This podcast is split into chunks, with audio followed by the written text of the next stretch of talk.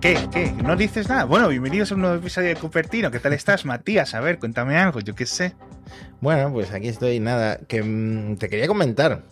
En Semana Santa ¿Qué ha- qué has hecho? ¿Qué has liado? me di cuenta de una cosa. Ajá. Eh, yo defendí en algún episodio de Cupertino, a saber en qué episodio, que una de las cosas que me gustaban de mi Apple Watch, que es el Serie 6, era Sí. que la pantalla siempre estuviera encendida, porque para Ajá. mí era una ventaja no tener que hacer ese golpe de muñeca para que se Sí. encendiera la pantalla, no sé qué. Bueno, me he dado cuenta, como he estado toda la Semana Santa en la casa de mis suegros y mi rutina ha cambiado bastante, que si no tienes la rutina de cargar el Apple Watch bien pillada, y además, si eres como yo, que te gusta dormir con el Apple Watch para las estadísticas de sueño, es bastante fácil quedarte sin querer sin, Sin sin batería, batería, sí. en el Apple Watch. Y es muy frustrante, Ya. porque cuando tienes esto activado, la verdad es que en comparación con otros smartwatch y en comparación sobre todo con las eh, bandas, las pulseras estas, Sí, las pulseras baratas. sigue sí. siendo un reloj que te dura un día, ¿vale? Sobre todo si tienes lo de la pantalla encendida. Sí, a mí lo de, lo de la rutina es lo que hace que cada poco. sí, que cuando me pongo a usar el Apple Watch, me Sí. dura dos, tres semanas el tirón. ¿Qué pasa? Que le quito esto, que esto obviamente estoy descubriendo aquí mm, la pólvora, o sea, e- es algo que todo el mundo sabe.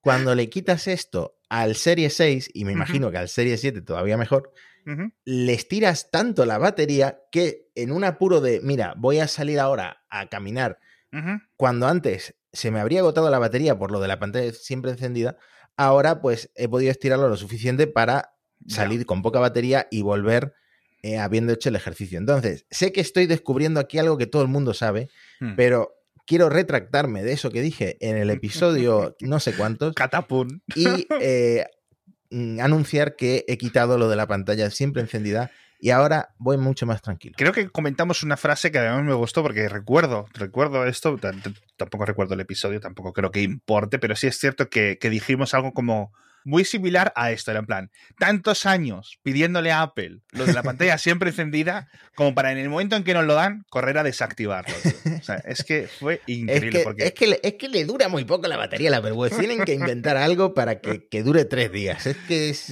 Ostras, tío, ¿te acuerdas de los rumores de la carga con el propio calor del cuerpo? Fua. Bueno, de hecho, eh, según Gurman, todos los rumores de sensores que les van a meter al próximo, no sé Ah. qué, al final no están funcionando bien y, y viene con poquitas novedades, ¿no? Sí, a ver, puede ser el tema, el tema este de la, de la falta de componentes también, que es que en estas ocasiones no sabemos mucho, son años, años difíciles, pero por ejemplo, algunos modelos de Garmin sí son relojes más caros, bueno, relojes más caros, depende con cuál lo compares, pero tienes modelos de Garmin, de los Fenix de, de 800, de 1000 euros, etcétera, tienen unos pequeños cargadores solares que te extienden un poquito, ¿sabes? Hmm. si te compras el modelo con esta carga solar y desactivas todo y no sé qué, no sé cuánto, te puede durar un montón de tiempo el, el Garmin.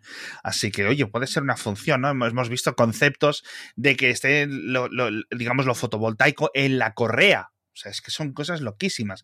Que Sí. se cargue por el movimiento constante de tu cuerpo y el calor, ¿no? Es decir, todos los meneos que haces con el brazo vayan haciendo micro microvatios Mira, creo que es más posible eso que que llegue WhatsApp al Apple Watch. WhatsApp no va a llegar nunca y, y ojalá toda mi familia se pase a Telegram o donde sea o a iMessage, pero lo de WhatsApp en el Apple Watch no tiene solución. Bueno, en fin, ¿has visto Severance ya? He visto gente que me ha presionado para ver Severance a raíz de tu ¿Qué puedo hacer? ¿Qué puedo hacer? Soy un influencer. Influencio a la gente. Pero sí, tengo muchas ganas. La verdad es que esta sí que me atrae. Esta sí que te la he vendido bien, ¿no? Vale, Mm. muy bien. Me alegro, me alegro, me alegro irte. Eh, tenemos una. Bueno, el otro día le dedicamos, al anterior episodio dedicamos como 20 minutos a hablar de Apple TV Plus. Hoy os prometo que se lo voy a dedicar 20 segundos. Un, un anuncio bastante interesante. Y es que para el año que viene, 2023 o algo así, va a haber una serie basada en la película Metrópolis, la película mítica del cine mudo, esta de 1925, 27 o algo así. La tenéis en YouTube. Si es que esto es muchas, a muchas personas en el instituto, algún profesor un poco así eh, listillo os habrá obligado a ver esta película, que es un coñazo tremendo. O sea, esto no hay ni por dónde cogerlo, pero bueno, eh, obviamente, pues para su época esto era una revolución, una película alemana. eh, básicamente o sea, se inventaron un montón de cosas del cine a nivel técnico y a nivel de, narrativa con esta película. Eh, ciencia ficción, bueno, pues ahora va a llegar un remake a Apple TV creado por Sam Esmail, el de Mr. Robot. Así que, ojito. Ah, pues mira, Mr. Robot tiene muchos fans. Sí, sí, sí. No sé si va a ser en plan remake, no sé si va a ser simplemente una vuelta de tortilla, no sé si va a ser una adaptación, pero bueno, esto es una película que ya para su época era larga. Bueno, sigue siendo larga para la época de hoy en día, es decir, era una peli de dos horas. Ya digo, la tenéis en YouTube o en cualquier sitio de estos de, de, de vídeos de, sin, sin derechos de copia porque obviamente pues este copyright ha caducado hace décadas. Así que bueno, la van a hacer en Australia, la van a rodar en Australia, así que eso es lo único que quería contaros. Eh, tenemos otro seguimiento, en esta ocasión soy yo el que confiesa, perdóname oyente porque he errado. Y es que comenté una idea que se me había ocurrido a mí y me parecía, joder, qué inteligente soy, he resuelto el, nudo este, ¿no? Como Alejandro Magno, tal. Eh, no, eh, dije, Apple podría vender un iPhone más caro y ese iPhone más caro, que sería idéntico a nivel de hardware, pero podría venir con estas libertades extras de software. Tiendas de terceros, instalaciones ajenas, lo que sea, ¿vale? Eh, con la excusa de, dada por Microsoft. Pero entonces varios oyentes me comentaron de una forma real, dice, joder, dices, es que no tiene sentido por una cosa que tú mismo has dicho, es decir, que yo mismo había dicho segundos antes, que es que Microsoft se esquivaba en que ellos venden el hardware a pérdidas para poder recuperarlo después, con lo cual es cierto que es un poco hipócrita criticar a Apple y luego estar tú cobrando un montón de tarifas, etcétera, pero sí es cierto que Apple los iPhone no los vende a pérdidas, porque a lo mejor entonces los iPhone te pensar eso? No, es decir, y esa es un poco, digamos, la base de todas las investigaciones. Es decir, no solo estás sacando pingües beneficios con tus iPhones, sino que encima te estás quedando un porcentaje, lo cual podría entenderse en, algunas industrias en el pasado, en la industria de los videojuegos, etc. A mí me gustaría ver el margen de beneficio del iPhone SE, que, la, fábrica es el molde ese, no lo cambian, no sé desde qué año. Está caducado el molde del aluminio. Los tanques donde hacen el, el anodizado llevan ahí desde 2013. La gente que monta, que ensambla ese iPhone tiene que tener ya la memoria muscular. Eso va como. Con los ojos cerrados. Con los ojos cerrados, tío. Hay gente ahora mismo en, en, en Foxconn, en alguna de las nueve plantas de Foxconn en China continental, que te monta el iPhone SE, como dices tú con, una mano, los ojos cerrados, en sueños, se le mueven las manos así. Bueno, ya el año que viene cambia, por suerte. Cambia a lo que el iPhone X sacó en 2000 no sé Pero bueno, él es el iPhone S. En fin, vamos a dejarlo ahí que bastante tiene. Así que sí, puede ser que, una idea que no, que no tenga mucho sentido, pero oye, yo que pensaba que, que podía haber dado con algo. Pero bueno, a lo mejor, a, lo mejor nos, nos sirve la idea contraria es decir, que estas leyes que van a presionar a Apple y a Google, etcétera, sirvan para darles palos también a, a Sony, a Microsoft y a todo el que se las merezca y que estén obligados a ofrecer también mayor libertad de software en las videoconsolas que saldríamos todos eh, ganando. En fin, quiero hablar mucho de rivales, de rivales de Apple contigo esta, este, este episodio. Has elegido al peor compañero para eso. ¿Sí? Llevo sin probar móviles, uf, me dedico a otra cosa ahora mismo. Bueno, bueno, y doy gracias, ¿eh? Pero, pero, pero, pero antes de hablar de rivales como tal, de empresas competidoras, tengo que hablar de que parece que eh, muchos de los rivales de Apple parecen ser sus propios empleados. Y no me refiero a los que filtran las cosas, a la prensa, no me refiero a la esta, esta empleada que despidieron hace unos meses porque había estado, digamos, eh, intentando organizar a sus eh, compañeros de trabajo, etcétera, tal, sino que parece que está habiendo como pequeñas mini revoluciones, y lo digo con el ámbito más con mi acento más che becaresco, ¿no? Eh, posible, eh, por dos motivos y completamente diferentes. Lo primero es que hay dos tiendas, dos grandes tiendas en Estados Unidos, tanto una en Nueva York, la grande de Nueva York, la insignia de Apple Store, y una de Atlanta, en las que sus trabajadores están intentando montar un sindicato, o mejor dicho, adherirse a un sindicato ya existente. Apple puede ser una empresa muy progresista en muchos aspectos, pero estoy seguro que no le va a gustar mucho eh, que sus empleados de estas tiendas se eh, inscriban en un sindicato. Bueno, los de Atlanta lo han logrado hoy, de hecho. Sí, Bueno, pues eso yo simplemente había leído el titular por encima de que Atlanta, no sé qué, no sé cuánto. Así que, oye, ojito, ojito con esto porque es una tendencia. Lo estamos viendo en los almacenes de Amazon, lo estamos viendo en un montón de sitios. Es un demográfico, pues. Eh, muy dado a este tipo de, de comportamientos laborales y lícito, al fin y al cabo, ¿no? Así que por ahí va a haber conflicto. Eh, otro conflicto, y este quiero pisar con cuidado, porque no quiero decir nada que me comprometa, aunque sobre todo que comprometa a mis colegis, a mis eh, conocidos. Apple, eh, desde hace unos días, ha decretado la vuelta a las oficinas, más o menos creo que las cifras son tres días mínimo, eh, los, la gente que trabaje en las oficinas de Apple, no en el donut gigante, no en el Apple Campus, porque yo creo que hay muchas personas que se creen que todos los empleados de Estados Unidos de Apple trabajan en el campus, ni siquiera todos los de San Francisco trabajan en el campus de Apple, ¿vale? Es decir, mm. sigue abierto la anterior sede. Bueno, y siguen comprando edificios y mm. cosas así, ¿no? Es decir, hay, hay, hay mucha gente más. Luego, por ejemplo, todos los de Apple Music, mucha gente de Apple Podcast, obviamente gente de Apple TV, etcétera, trabajan en Los Ángeles, eh, un montón de empleados en Austin, un montón de empleados en múltiples estados, ¿vale? En Nueva York, etcétera. Bueno, es decir, Apple tiene múltiples oficinas, campuses, como queréis decirlo. El caso es que todos ahora están bajo la misma normativa de tres días al mínimo la oficina. ¿Qué es lo que ha ocurrido? Pues lo que le ha ocurrido a muchísimas personas estos dos años, que han visto cómo pueden cuidar mejor a sus amigos, cómo pueden cuidar mejor su hogar, cómo pueden estar más a gusto con sus mascotas, en sus día a día, cómo digamos que, oye, pues se han acostumbrado a un ritmo de vida que les gusta mucho más y en el que ellos se ven eficientes. No todos, es decir, aquí hay opiniones para todos los colores, pero sí es cierto que en Apple, como en otras empresas, hay una reticencia a esa vuelta más o menos flexible a las oficinas. Los empleados de Apple, por una parte, tienen Apple en el currículum, con lo cual pueden elegir a dónde irse. Es decir, no creo que sean gente que tenga miedo de decirle, ah, que me obligas a hacer esto, hasta luego, buenas tardes, y me voy a otra empresa, ¿no? Porque le contratan en dos segundos. No es que se vaya a tirar un mes o un año buscando trabajo. Claro, eso es crucial, porque desde nuestro punto de vista es difícil plantarle cara así a tu jefe. exacto, exacto. Entonces, eh, bueno, son un montón de consideraciones. Entonces, yo he estado, normalmente no hablo de Apple nunca con la gente que conozco y trabaja en esas oficinas. No en el campus, pero sí en las oficinas sin especificar. Sí es cierto que he tenido algunas conversaciones y hay mucho enfado, no por estas personas, pero sí me cuentan, dice, hay mucha gente que no está contenta con esto. ¿Por qué? Ponte, por ejemplo, que trabajas en este campus de Apple o en el anterior, en, Infinite Loop. ¿Vale? Las oficinas principales donde estaba Steve Jobs toda la vida, etcétera, que está a tres cuadras, es decir, está a un kilómetro, a menos de un kilómetro, están todo por encima, ¿no? Las nuevas oficinas, unas oficinas que compró Apple en 2019 también por la zona, es decir, está todo en ese área, en el mismo barrio, por decirlo así. Y tú ponte que trabajas o que vives, voy a decir San Francisco, una horita todos los días para ir y otra horita para volver. A lo mejor incluso hora y cuarto, hora y media, dependiendo del tráfico.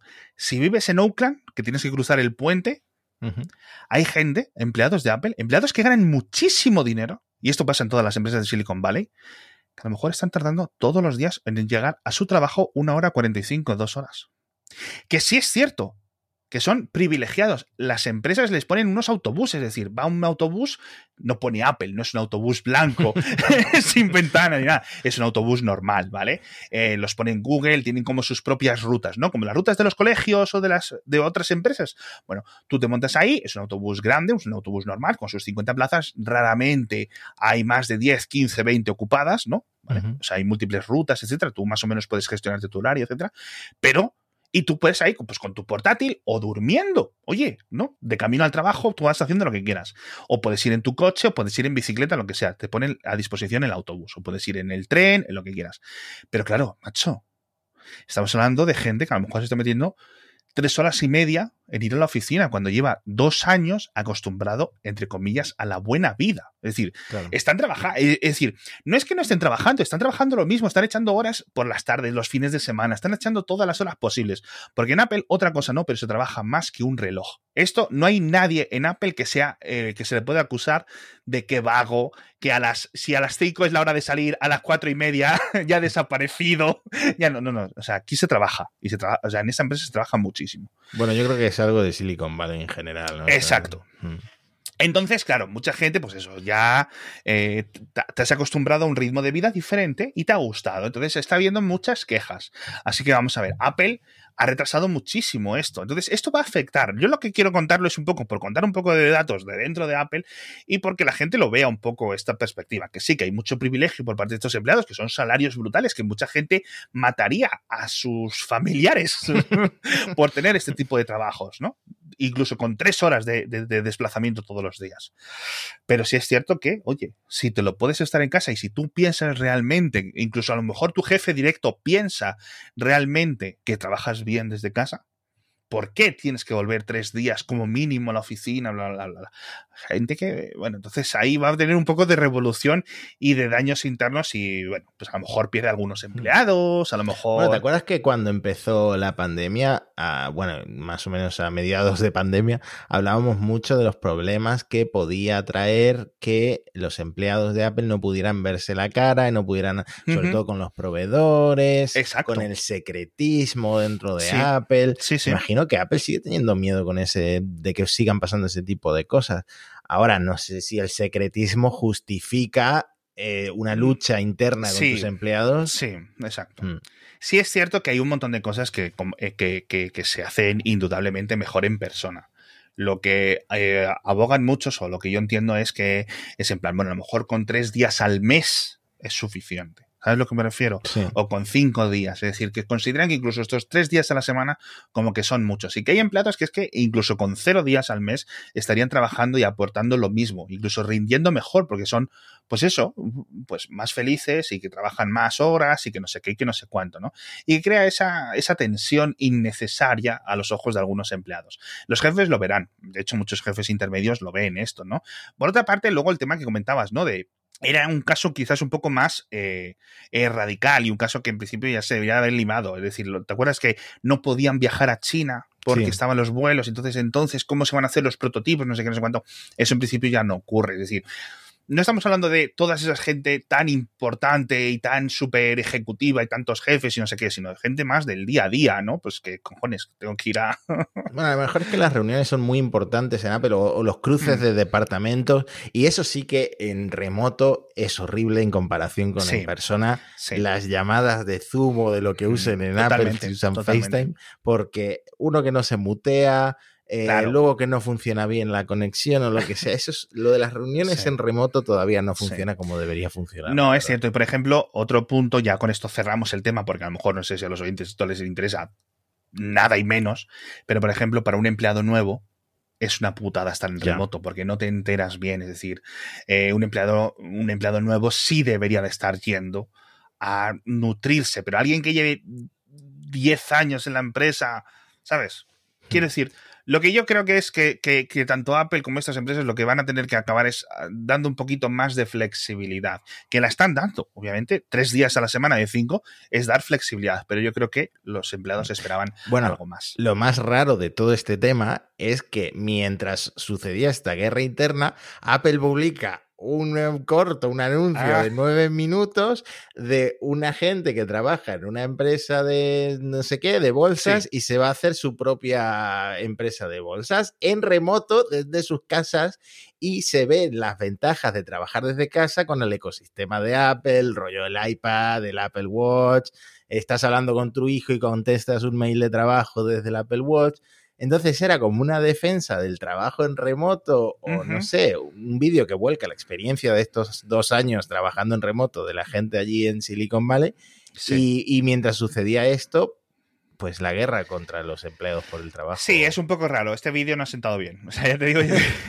Además, un vídeo muy popular en YouTube, eh, con decenas de millones o cientos de millones incluso. Es entretenido. Bueno, de hecho, son los mismos actores que en un anuncio anterior, creo. O sea, mm. es entretenido. Es curioso, a ver, no, mm. no, yo creo que no tenga mal visto. Simplemente es en plan, Apple como no, no, no es un vídeo para sus empleados, es un vídeo general, ¿no? Para, oye, qué bien que no, que ahora podemos volver a tener algunas de las cosas buenas que tiene sus cosas buenas la interacción física. En fin, dejemos esto, por favor. Eh, lo siento mucho, me he alargado, no quería dedicarle tanto tiempo, ¿eh? no quería tanto tiempo.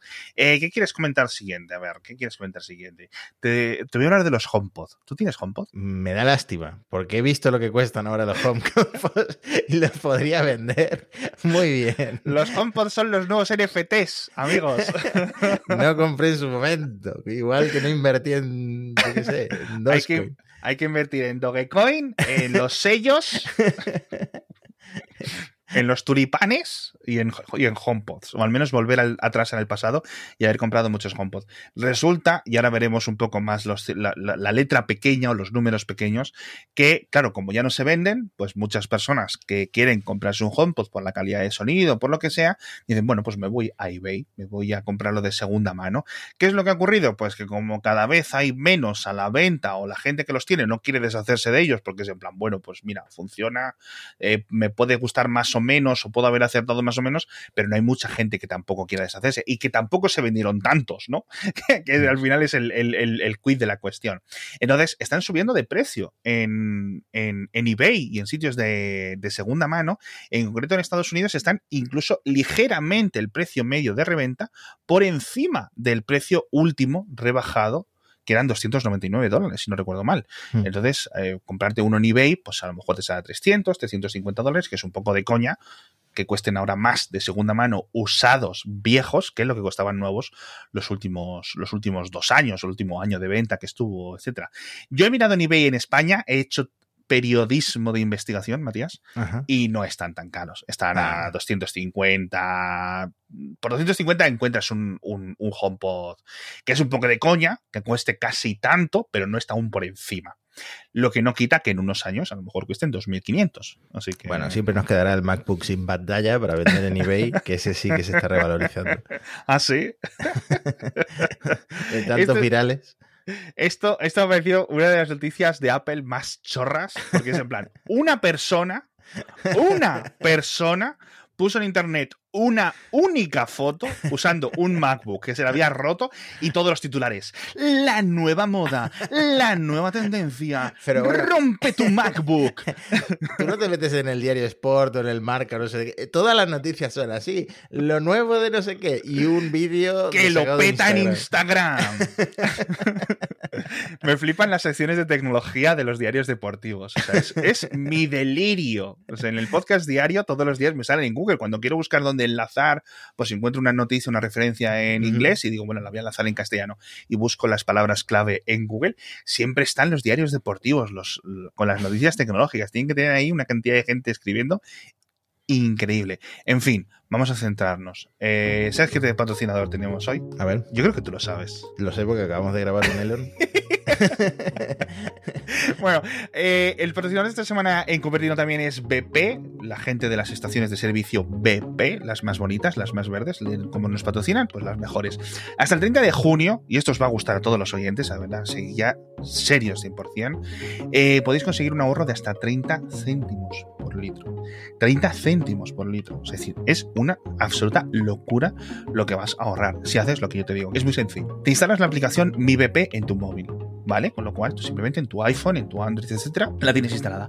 Y cuando vayas a repostar, apuntas tu número y entonces vas a obtener este ahorro. ¿Vale? Con lo cual vas a tener, ya vas a pagar menos en la propia estación de servicio y aparte vas a tener un descuentito que te vas a acumular en forma de puntos para poder conseguir luego cosas, cheques de Amazon o lo que tú quieras y ya está. Entonces, incluso esto funciona, estos 30 céntimos de ahorro, es si te echas BP Ultimate con tecnología Active, que es el combustible bueno, tanto diésel como gasolina, que te permite recorrer hasta 44 kilómetros más por depósito, con lo cual eh, vas a tener tu depósito, tu coche, tu motor, todo funcionando mejor, de una forma más eficiente un motor mucho menos sucio, menos emisiones y encima más barato porque tienes estos 30 céntimos de ahorro. Recuerdo, con la aplicación Mi BP y hasta el 30 de junio. Una locura. Bueno, yo como he sido el primero en enterarse, voy a ir ya después de grabar esto. Derrapando ahí. A llenar el depósito. en fin, eh, falta de componentes. ¿Quieres que hablemos de eso? Falta de componentes. Bueno, llevamos hablando de eso dos años, pero si quieres hablamos. Si quieres hablamos, ¿no? bueno, eh, obviamente, como habréis visto en los telediarios las últimas dos semanas, las cositas en China están un poco regulinchis con el tema del COVID. Justo ahora nos hemos quitado las mascarillas. Todos los barcos alrededor de Shanghái ahí esperando. Qué miedo la que se viene. En fin, entonces, múltiples fábricas de Apple eh, parece que están no sabemos muy bien cuántos turnos quedan, etcétera, cuál es la capacidad de rendimiento de trabajo que están teniendo, si es cierto que son meses de baja producción para muchos productos de Apple, ¿vale? Justo ahora estos.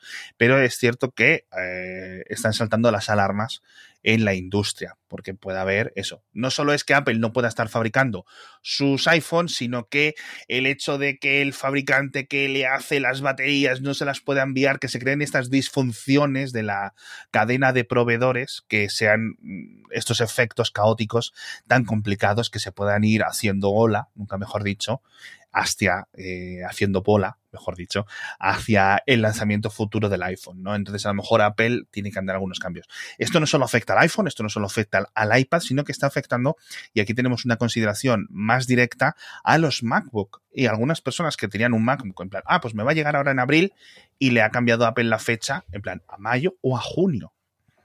Recordemos cuando grabamos en, en noviembre, podcast de Cupertino diciendo, chicos, va a haber problemas de abastecimiento en Navidad con productos de Apple. Id comprando las cosas. Ay, no, no sé qué, no sé cuánto. Hay gente que le ha llegado el iPad de Reyes en febrero, en San Valentín. Chico, te lo hemos dicho, te lo hemos dicho. Entonces, Apple es una de las empresas que mejor que cadena de proveedores tiene, sin ninguna duda, y además ligas por encima de la competencia. Esto no significa que sea inmune a estos problemas, ¿vale?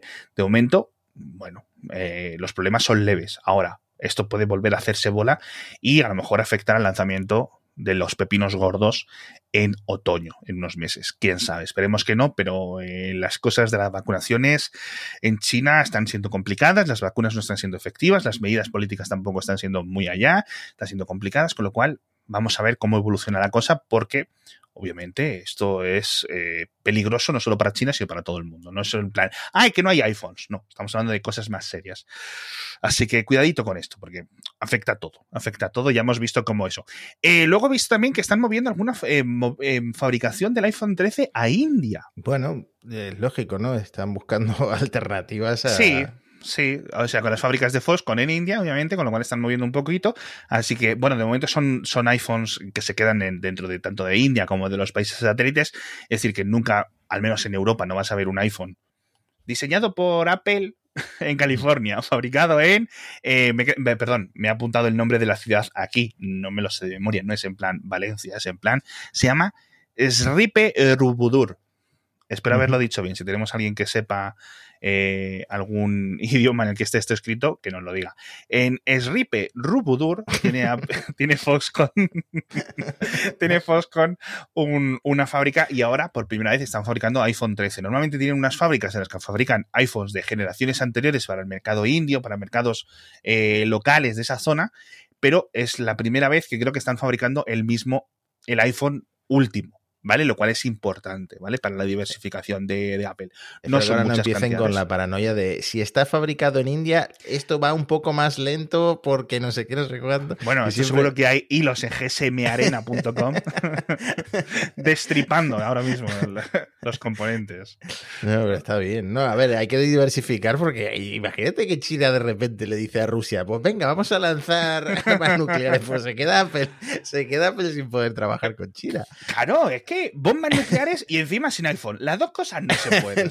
las dos cosas no pueden yo no puedo. Hay, hay, gente que está escuchando este podcast que lo de las bombas nucleares no es eso, pero cuando dices, hostia, que no hay iPhone, ha subido el volumen, ha subido el volumen de los AirPods, en plan, de los AirPods, en plan, ¿qué ha dicho? ¿Qué ha dicho? ¿Qué ha dicho de los Si me quedo yo sin MacBook Air con M2, es que me voy a, a, China, me voy a la India, donde sea, y lo fabrico yo. Como el, el, youtuber ese, ¿no? Que se hacía sus propios iPhone comprando las piezas sueltas, ¿no? Bueno, de los rumores podemos comentar un poco por encima que dicen que Apple ya está probando diferentes modelos con M2 y que lo están viendo los desarrolladores de las aplicaciones en sus registros, es decir, las estadísticas que le llegan de los usuarios están viendo determinadas personas que le llegan la notificación de que el procesador, etcétera, es un Apple Silicon M2 patatín patatán, con lo cual bueno, no sabemos cuánto tiempo puede pasar, pero existen ya, aunque sea en los laboratorios de Apple, ¿no? Hmm. ¿El rumor del cargador lo viste? Bueno, bueno, no es un rumor.